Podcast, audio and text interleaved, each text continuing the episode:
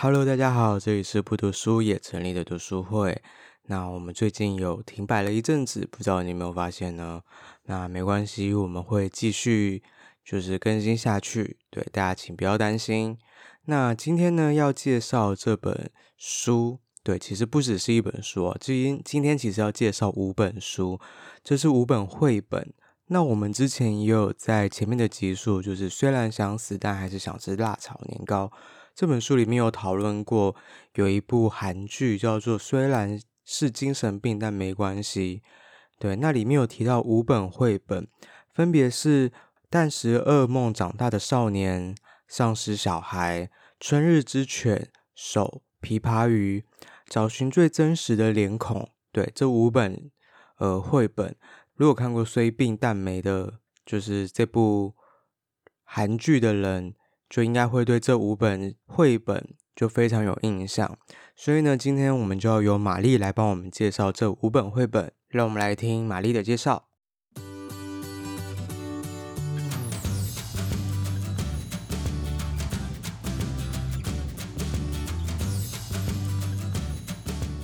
今天要讲的是韩剧，虽然是精神病，但没关系。它里面剧中有提及到的绘本套书，就可能大家不一定都有看那个韩，就是那一部韩剧。但我当初其实也是无聊之下就想说，哎，不然来看一下，就是韩剧他探讨了有关于就是精神病的一些心理疾病的状态。然后因为我最近有比较常在接触，就是关于这些心理不安的一些状态的。就是契机，然后所以我就是有去看，然后就它里面女主角设定，她其实是一个童书的作者，然后她其实本身就是在里面设定，她其实也是有一些精神疾病啊，然后在当中也是因为她自己家庭背景，所以造成她有这样子的心理创伤，然后就是在里面，她在依照这些女主角她设定的这些故事的绘本来说，就我其实蛮。我觉得反而就是造成那个，就是比他原来韩剧设定的剧情内容反而更让我吸引是那个绘本内容，然后我就后来就是等到他出了中文版之后，就赶快去下定，然后把它收集整套出来。然后我自己看完之后，我觉得很有趣，因为它本来就是故事内容就是有点多在讲到跟亲情相关的内容，然后所以我自己看完之后，我其实有跟我自己的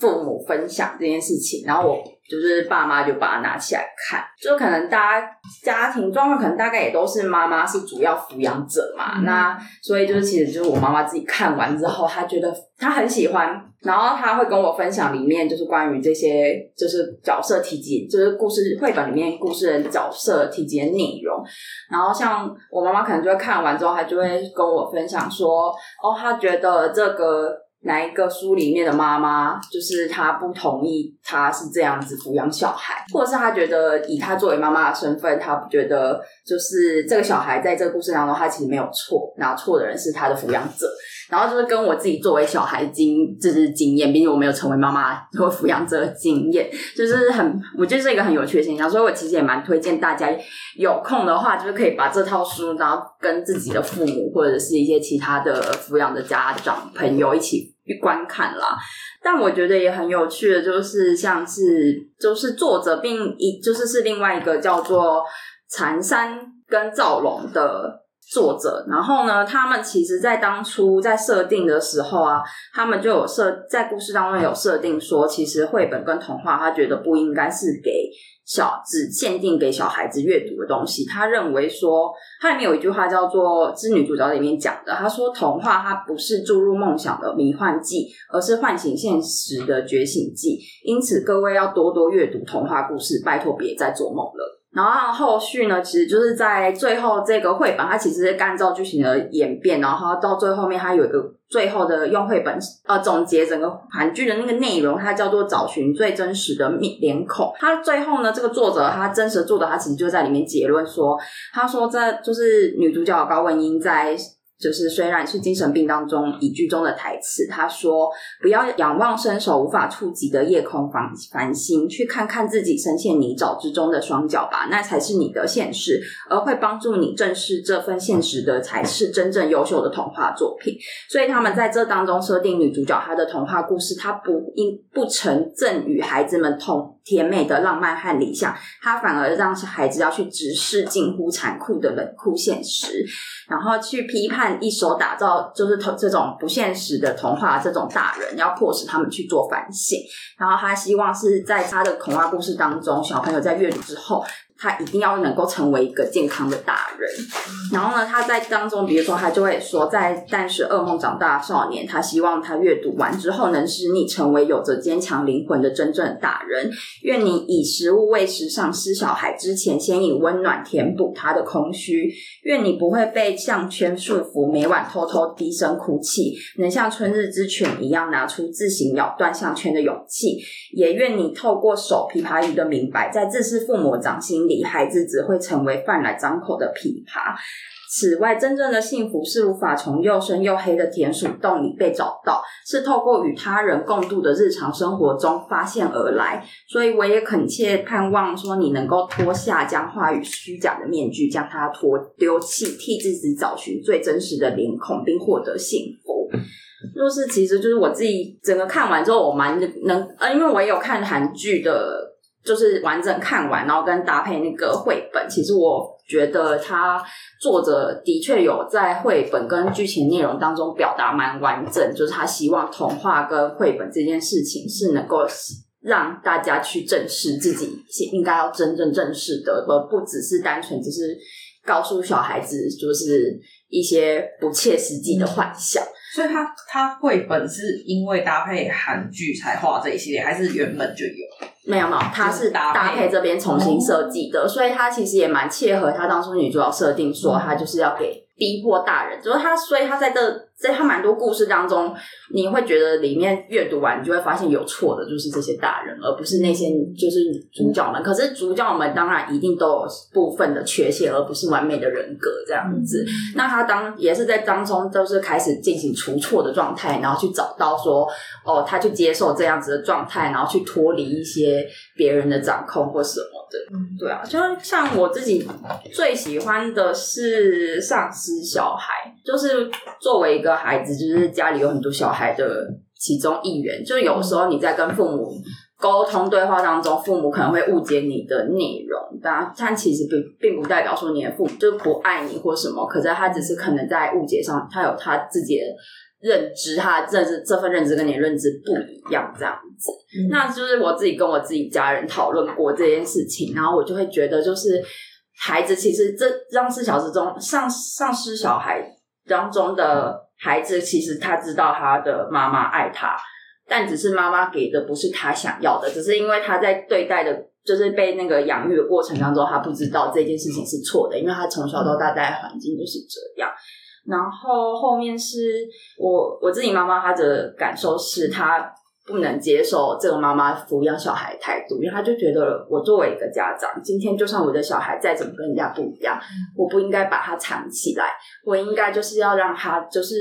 我生这个小孩，我并没有错啊，就是他只是跟人家有点不一样，那为什么就要把他藏起来？那我就是可以让他待在阳光之下，好好抚养他。那谁都是第一次当家长，家家长没有所谓正确跟就是真正正确的答案，那是不是我就是？在就是光明正大养育这个特别的孩子的时候，我可以得到其他的帮助，或者是谁可以给予什么样的就是新的观点，去让他抚养这个特殊的孩子，而不是就是说，因为我还害怕世人的眼光，所以我一定要把他藏起来。但是小孩要什么我就给他，然后一直不断的给予，一直不断给予，就是我就觉得这是爱小孩的方式，这样子。所以到最后，他们也就发现，其实小孩要的不是妈妈。就是毫无极限的奉献，而是他希望妈妈能够至少给他一个温暖的拥抱就好了，这样子。绘本很少啊，一点点而已，大概就是大家可以花个两三分钟阅读完。所以大概也，但我觉得比较有趣的过程应该是透过绘本，然后跟自己的家人去讨论。这有点像诗，就是每个人读出来的感觉。对啊，不太一样。我而且它其实有搭配，我觉得绘本特别的地方也都是在它有图画辅助。嗯嗯嗯、然后我觉得其实，在台湾的，因为我是一个很喜欢看绘本的人，嗯，然后我就是其实也有发观察到，其实台湾人是对于绘本，他就觉得那就是要给小孩子阅读的，嗯、那大人不需要特别去去看。当然，我自己是除除了这个韩剧带起的这个风潮以外，就是我其他我自己会去找绘本来看啦。所以我就觉得其实蛮多时候。大家去探索绘本这件事情是很有趣的东西。像我最近还很喜欢一本绘本，叫做《没有东西送给你》，可爱，也是国外的。对，就很多啊。我觉得就是有一些东西真的是，因为我觉得其实创作来说，绘本其实是一件很难的事情，嗯、因为你要用很短的几句话讲完一个故事，然后还要搭配插画。嗯，对，所以就是希望如果大家有空的话，就是也可以去多看几本绘本，这样子应该会从中找到蛮多乐趣，而且就是时间很短，不会浪费大家太多时间。我也很喜欢看。对啊，会蛮棒，好可爱哦，谢谢。谢谢。那听完玛丽的介绍，有没有觉得对绘本这件事情有一个呃颠覆你的想象的感觉？对，我们可能以前都会认为说，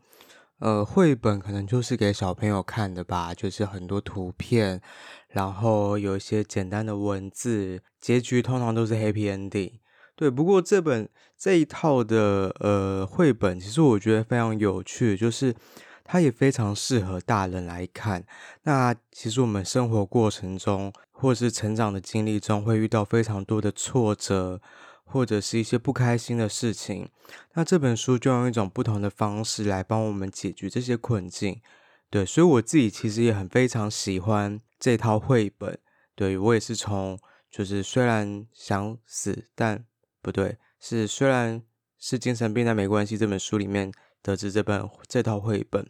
然后看了就是也是就是想了非常多跟生活有关的事情。对。那可能也会连接到一些过往的经历。那希望大家都能够成为更好的大人。大家有兴趣的话，可以去看这些绘本。那今天这期就到这边。喜欢我们的话，可以追踪我们的 Instagram、Facebook 以及 Media，对，里面也会有我们最新的消息。那就先这样喽，拜拜。